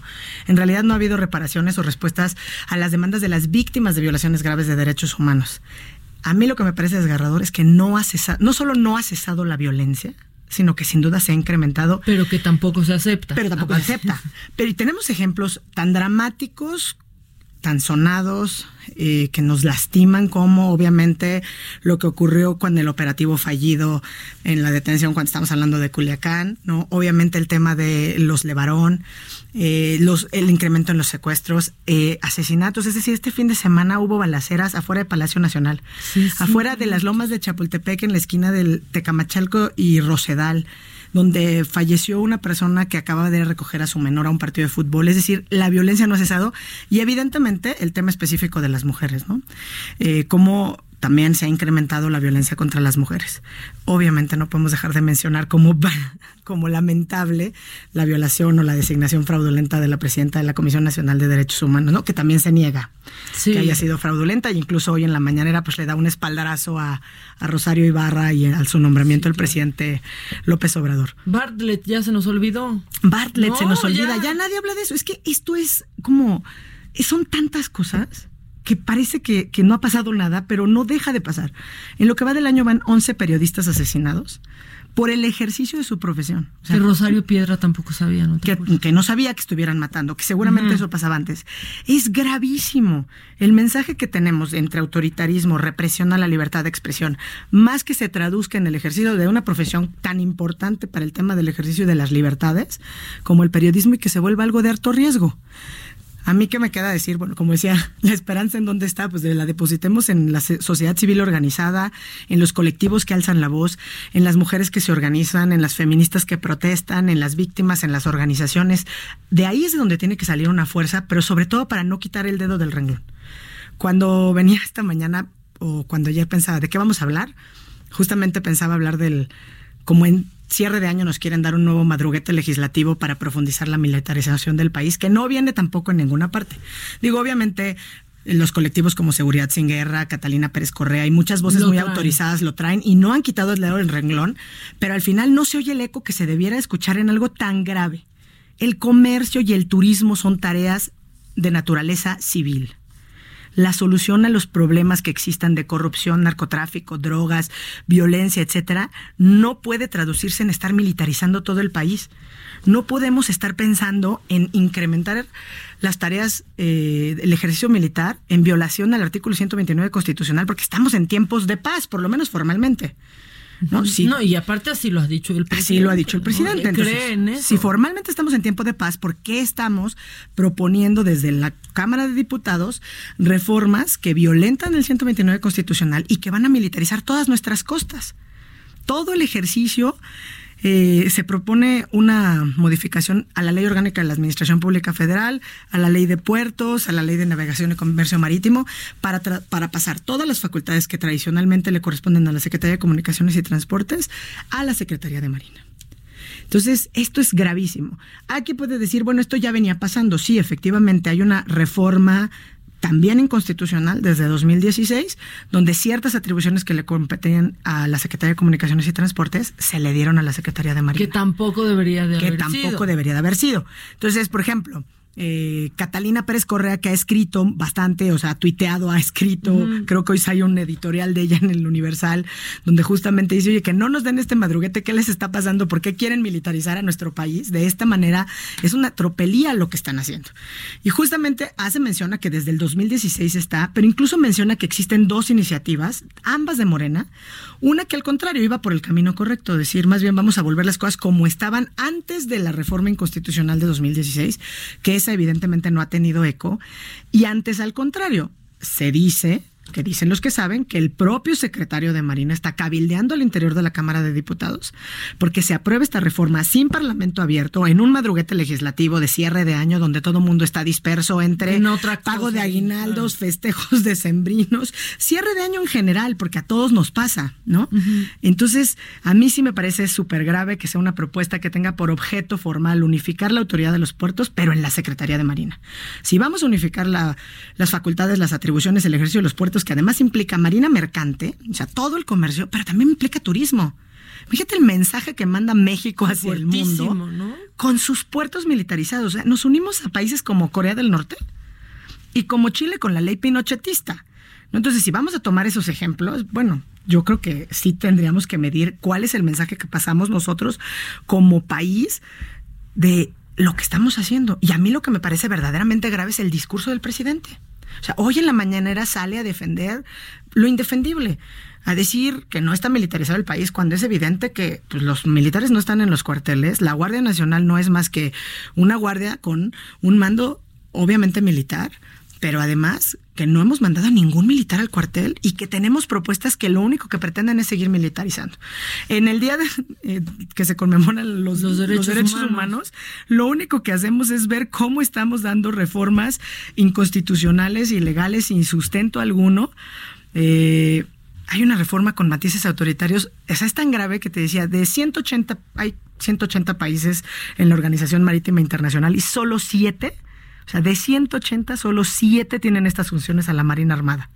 Entre ellos Corea del Norte, que no creo que sea el referente que queramos tener. Vamos a emular a Corea del Norte en materia de, de derechos humanos, ¿no?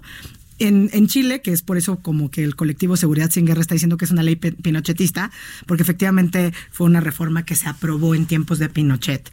Y bueno, pues ahí sigue, ¿no? Ya se ha cambiado. La propia Secretaría de Comunicaciones y Transportes, por lo menos hasta donde yo tengo entendido, se ha mostrado abiertamente en contra de esta propuesta de reformas. Incluso ha trascendido que si se aprueba, que estaba prevista para hoy la aprobación, por lo menos la discusión ya por la Comisión de Gobernación. porque el TEMEC Sí, claro, pero ya también salió. Oye, el TEMEC está distrayendo a México y a Estados Unidos, porque ahí ya se votó el proceso para iniciar el impeachment de eh, Trump. Exactamente. ¿no? Entonces, él, mismo también salió a tuitear que felicitaba eh, a los demócratas y a los republicanos que en bien de la nación estaban por aprobar algo muy importante. Pero en el caso mexicano, eh, si se aprueba esta reforma, trascendió que hasta el propio Jiménez Espriu, secretario de Comunicaciones y Transportes, una de las personas incondicionales de Andrés Manuel López Obrador, presentaría su renuncia. Entonces, yo creo que eso es ya realmente grave. Ya, este, pues sería un rato sin renuncias así, ¿no? o sea, como que sí, ya tiene un ratito. Sí, ya hay varias, porque hubo como una tras otra de repente. como una rachita. Pero este sí es uno de los incondicionales, ¿no? O sea, es uno del Incluso cuando empezó todo el tema del aeropuerto, apenas a sonar la consulta, Santa Lucía, ¿te acuerdas los videos donde él mismo, incluso antes de entrar en funciones, había ido a aparecer a los terrenos del aeropuerto de Texcoco que se viralizaron en contra de Jiménez Espriu? Sí me parece que sería algo en, a tomar en consideración y que por lo menos el presidente debería escuchar. Lo único que yo sé es que lamentablemente todos parecemos hablar y que nos escuchamos entre nosotros mismos, pero el presidente no escucha nada. No, a nada, Ni, a nada ni a nadie se escucha a sí mismo y es una especie de soliloquio donde él escucha, él habla, él escucha lo que quiere y llega a la conclusión que quiere. Eh, una reforma de esta naturaleza, aparte del mensaje gravísimo de tener militarizado nuestro país, sin duda, en momentos como el que estamos viviendo con una recesión económica importante, ahuyenta la inversión. Que también se niega. No, que también se niega. no. o sea, ahuyenta la inversión. Entonces, si ahuyentas la inversión y pretendes sacar al país de la pobreza para generar más igualdad, igualdad entonces, ¿cómo le hacemos? No? Es, una, es una reforma que además pues, no cumple con los objetivos o con el objetivo propuesto por la, la, la propia reforma, porque pues en la mayor parte de todo esto, en realidad las sustancias psicotrópicas, los estupefacientes, o sea, si vamos a combatir narcotráfico y este tipo de cosas, tampoco entran por los puertos mexicanos. o sea, no tienen ni siquiera ni siquiera sustento formal, jurídico, racional, ¿no? ¿Cuál es, ¿Cuál es la verdadera intención de una reforma como esta? ¿Y tú cómo lo ves? O sea, ¿cuál es la verdadera Yo lo veo con el mensaje que tenemos entonces. Yo creo que es muy clara. La intención de este gobierno es que es un gobierno profundamente autoritario. Es un gobierno que tiene un discurso de libertades, pero que en los hechos es un gobierno autoritario y restrictivo de las libertades fundamentales. No nos gusta la libertad de defender la libertad de expresión. O sea, en las mañaneras cuando se le ha dicho nada más, oiga, a ver, ya ni siquiera si hay libertad de expresión o no. Oiga, ¿qué si usted se compromete a pregunta expresa, ¿recuerdas la, periodista que estuvo sentada en la sesión? o sea, usted se compromete, la española, que la lincharon a no hacer uso del lenguaje que vulnere, que afecta, que agrede al ejercicio de los, de los contesta otra cosa, niega la existencia de eso. O sea, a mí lo que me preocupa muchísimo es que estamos viviendo uno de los gobiernos más autoritarios por lo menos de lo que yo en mi uso de razón y lo que recuerdo haber leído en los libros de historia de las épocas más autoritarias del prismo hegemónico de los setentas, creo que estamos replicándolo. Sí, no, y, cómo desmienten los hechos. No, bueno, ayer hasta un voto de confianza le teníamos que dar al embajador Valero cuando vimos ese video que justo tú y yo platicamos ahorita fuera del aire que pues no se había hecho viral y pasó en octubre, que tú ya lo habías visto también. Pero no entiendo tampoco esas cosas, son como cortinas de humo que de repente uno también dice, ¿por qué las vuelven a sacar? Y luego me parece grave el mensaje, decir que desde el jefe de Estado salga a defender o a justificar una actitud y que no lo linchemos. Es una actitud que es absolutamente injustificable. Sí. Y, resulta peor cuando, por ejemplo, ahí llama al no linchamiento de esta persona y de pronto justo eso se convierte en las mañaneras. O sea, cuando fue esta idiotez de la Lady Bomba, por ejemplo, no sé si te acuerdas, el presidente hablando de ella, pues diciendo que se tenía que investigar y no, sin quitar.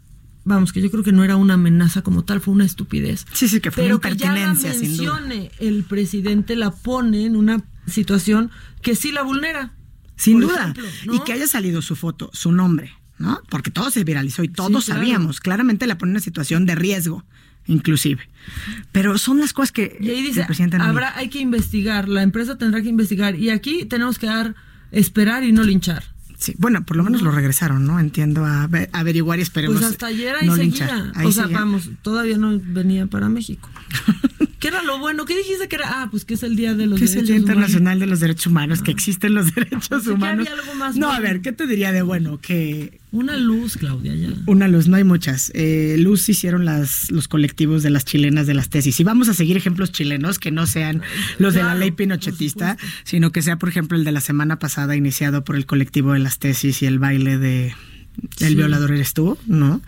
Eh, que la semana pasada, pues sí, obviamente en algunos eh, temas se tocó, pero sin duda las instituciones, incluso de educación superior, lo replicaron a través de liderazgos estudiantiles, lo cual me parece sumamente importante. O sea, si queremos encontrar algo positivo es ver cómo las nuevas generaciones están decididas a no permanecer en silencio y alzar la voz ante una situación que es verdaderamente inadmisible.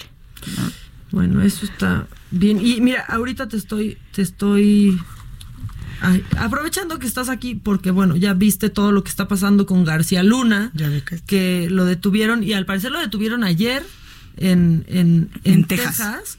Y entonces, mira, te voy a leer esto. Un equipo de la Corte Federal del Distrito eh, Este de Nueva York recibió un reconocimiento por parte del Departamento de Justicia de los Estados Unidos por tener a su cargo el procesamiento de Joaquín El Chapo Guzmán Loera, sentenciado a cadena perpetua el pasado 12 de febrero. El equipo de abogados, comandado por Andrea Goldbar, está integrado por Gina Parlovecchio, eh, Michael Robotti y Patricia Notopoulos, entre otros, y fueron reconocidos por tener a su cargo el procesamiento y la condena del narcotraficante. Esto eh, habla sobre el Chapo. En octubre del 2019, Robotti, quien formó parte del equipo de abogados, condenó al Chapo. Eh, y está en ese mismo acuse en la detención de García Luna. O sea, puede ser que el equipo, yo creo que a ver, en el tema de lo del Chapo recuerdo que cuando estaba ese proceso, ¿te acuerdas que sacaron alguna eh, que había un vínculo, que había recibido sobornos por parte del cártel y que desde ese momento se hizo patente tanto en el juicio que además bastante publicitado estuvo ese juicio que se siguió en contra del Chapo y entiendo que ahora pues es el propio gobierno de Estados Unidos que acusa a Genaro García Luna exsecretario de Seguridad Pública, precisamente de servir al cártel de Sinaloa y recibir estos eh, sobornos millonarios durante el periodo de su gestión que fue de 2006 a 2012, que coincide con el, la presidencia de, de Felipe Calderón. Y parece que el, presidente, el Departamento de Justicia presentó desde el pasado 4 de diciembre cargos de narcotráfico y conspiración contra García Luna. Justo ahí está, todo eso. Todo eso, justo ahí está. Y que fue una declaración grave, que me acuerdo que en su momento es de esas que llama la atención, no nada más porque vincule a un, a, un funcionario, sino que porque vincula a un alto funcionario encargado nada más y nada menos de la seguridad. De la seguridad. No, entonces, que además, si tú recuerdas en su momento hubo varias voces, o sea, durante el 2006, 2012, que precisamente por tratarse de violaciones graves a derechos humanos con el ejercicio de este funcionario como secretario de Seguridad Pública, que se le vinculaban con redes de no nada más del narcotráfico, sino también con redes del secuestro. ¿no? Eh, el tema de, por ejemplo, de Florence Cassé, muy desafortunado, toda la manera en que lo que fue un montaje, pero pues quizá traduce además en violaciones graves de derechos humanos que acabaron con un grave problema entre el Estado mexicano y el Estado y la República Francesa, ¿no? ella fue heroína nacional también. Ella fue heroína nacional que al final del día nosotros no sabemos y yo por lo menos como abogada siempre me gusta quedarme con la verdad legal y la verdad legal es que a ella la exoneran precisamente porque pues hubo una violación grave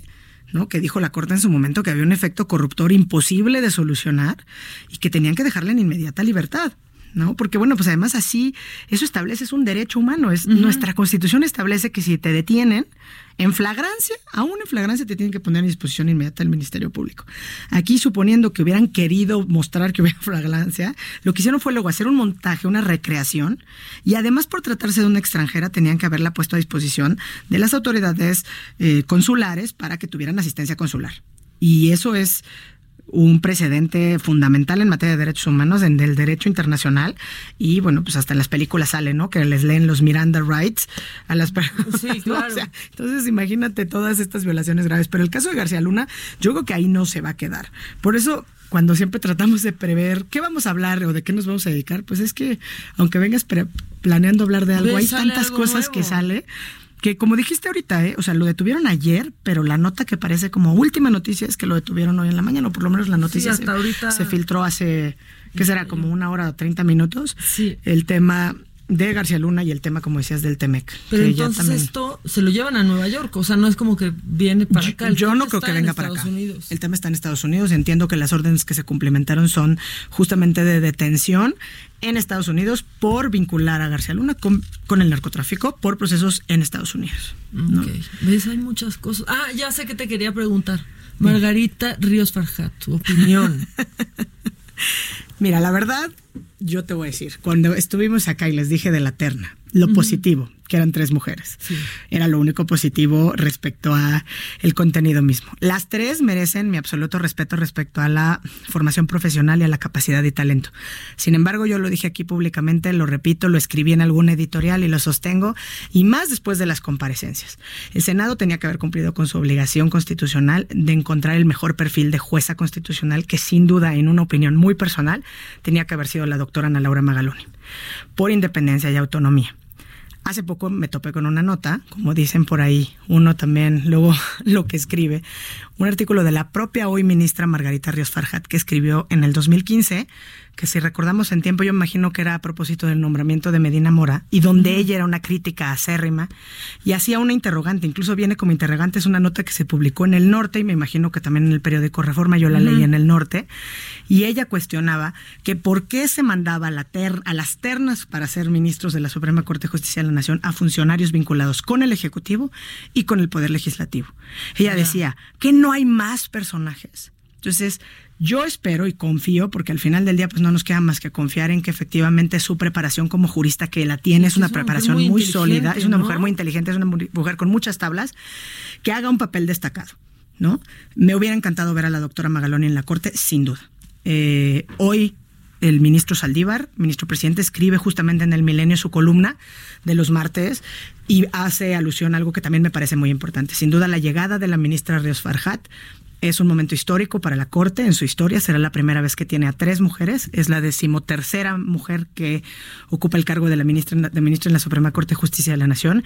Y yo me quedaría con que vamos a tomar lo bueno. Lo bueno fue la terna de, sol, de puras mujeres. Lo bueno es que llega una ministra, mujer, a la Corte. Lo bueno es que el mensaje del ministro presidente es que no es suficiente que haya tres ministras, que tiene que haber más, mujeres y que él mismo hace mención a la reforma en paridad en todo que, que se aprobó en este año y dice que hasta que haya seis a cinco estaremos hablando de una paridad. Seis, cinco puede ser seis hombres. Es un muy buen mensaje. Cinco mujeres. Ese es un mensaje con el que nos debiéramos quedar como resultado de la elección. Medirla en cuanto a su, a su función como juez constitucional, pues no es el momento. Tiene que primero eh, ocupar el cargo. Yo me imagino que en enero le, le, impondrán la toga. Porque justamente Hoy es el cierre, hoy son los informes de las salas, ya no hay más. Eh, mañana es el informe del ministro presidente. Creo que el 6 de enero le imponen la toga, será la sesión solemne. Y a partir de ahí, entonces nosotros como sociedad tendríamos que estar muy. Eh, ¿cómo se dice? Pues muy atentos a cuáles, muy sobres. ahí sí necesitamos para el, para el idioma un poco más casual, Ailán, nos hace falta, diría, estar sobres, Y que, como diría, citándolo, que su corazón de madre no se equivoque y, aboguemos porque la ministra Rios Farhat haga un muy buen papel en la Corte, que abone a la construcción, solidificación del ejercicio de las libertades y los derechos humanos de todas y de todas. Yo deseo que sea una ministra ejemplar, hay que reconocer a esta mujer sumamente joven. Sí. O sea, son cosas positivas, o sea, no podemos dejar de verlas, ¿no? Sí, ayer, ayer eh, estuvo aquí por teléfono platicando con, con Adela y le preguntó sobre la ley Bonilla. Dijo que no, no podría, pronunciarse pero que ella siempre va a estar del lado de la Constitución, por ejemplo. Entonces creo que es un gran mensaje. Eso es un gran mensaje. Da tantita paz. Y es un gran mensaje en las dos vertientes, ¿no? Si tú ya eres una ministra, porque ya es la ministra aprobada por el Senado de la República, efectivamente es un asunto que está pendiente de resolución, ¿no? No se puede pronunciar, no puede anticipar el sentido de su voto para que no la impidan y eso nos conviene para no a nosotros. Que claro. Para que no se tenga que excusar. Yo la escuché, sin duda es una mujer muy preparada y con mucho carácter y mucho temple, que eso debe ser bueno para todas las libertades de las personas. Bueno, pues ya mira, ves si hubo algo bueno, ya. este, y otra cosa buena, ya se nos está, se nos está yendo el tiempo, pero ya este pues ya hay lista, ya, ya, ya está lista, perdón, eh, la pista de patinaje, este, pero es ecológica, entonces es de acrílico, ya no hay pista, pista de, de hielo. Y rápido, está tuiteando Calderón eh, estoy conociendo por redes sociales la versión del presunto arresto de Genaro García Luna. Desconozco detalles y estoy pendiente de la información que confirme el hecho como de los cargos que en su caso se le imputen. Mi postura será siempre en favor de la justicia y la ley. Eso pone Felipe Calderón, que era su jefe. Básicamente. Bueno, estaremos atentos. Exactamente. A ver qué tuitea en próximas fechas. Nosotros atentos de Felipe, este, en, en su Twitter. Eh, bueno, ya les decía que ya hay pista de patinaje, ya no es de hielo, pueden ir, es de acrílico, es ecológica y si se caen, ojalá que no se quemen, ¿no? Pues Justo iba a preguntar, ¿qué pasa si te caes en una pista de acrílico y no de hielo? De por sí el hielo es bastante firme y te genera. ya de por sí el hielo quema, el acrílico también ya no se preocupen. Entonces, pero bueno, ya está ahí la, la pista. Ya nos vamos.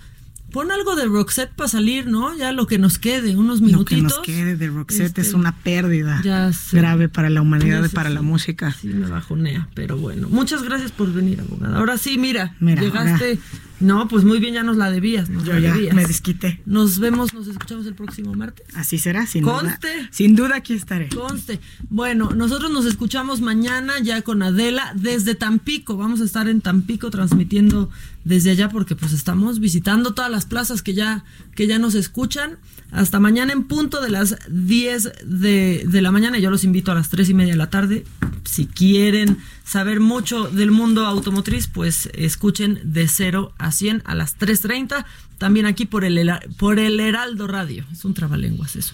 Hasta mañana.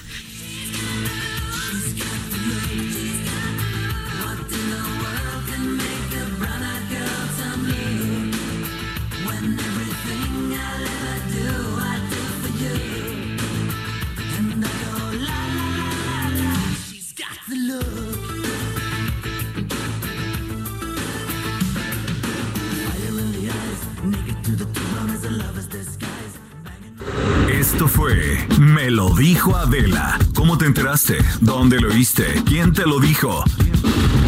Me lo dijo dijo Adela por Heraldo Radio, donde la H suena y ahora también se escucha. Una estación de Heraldo Media Group.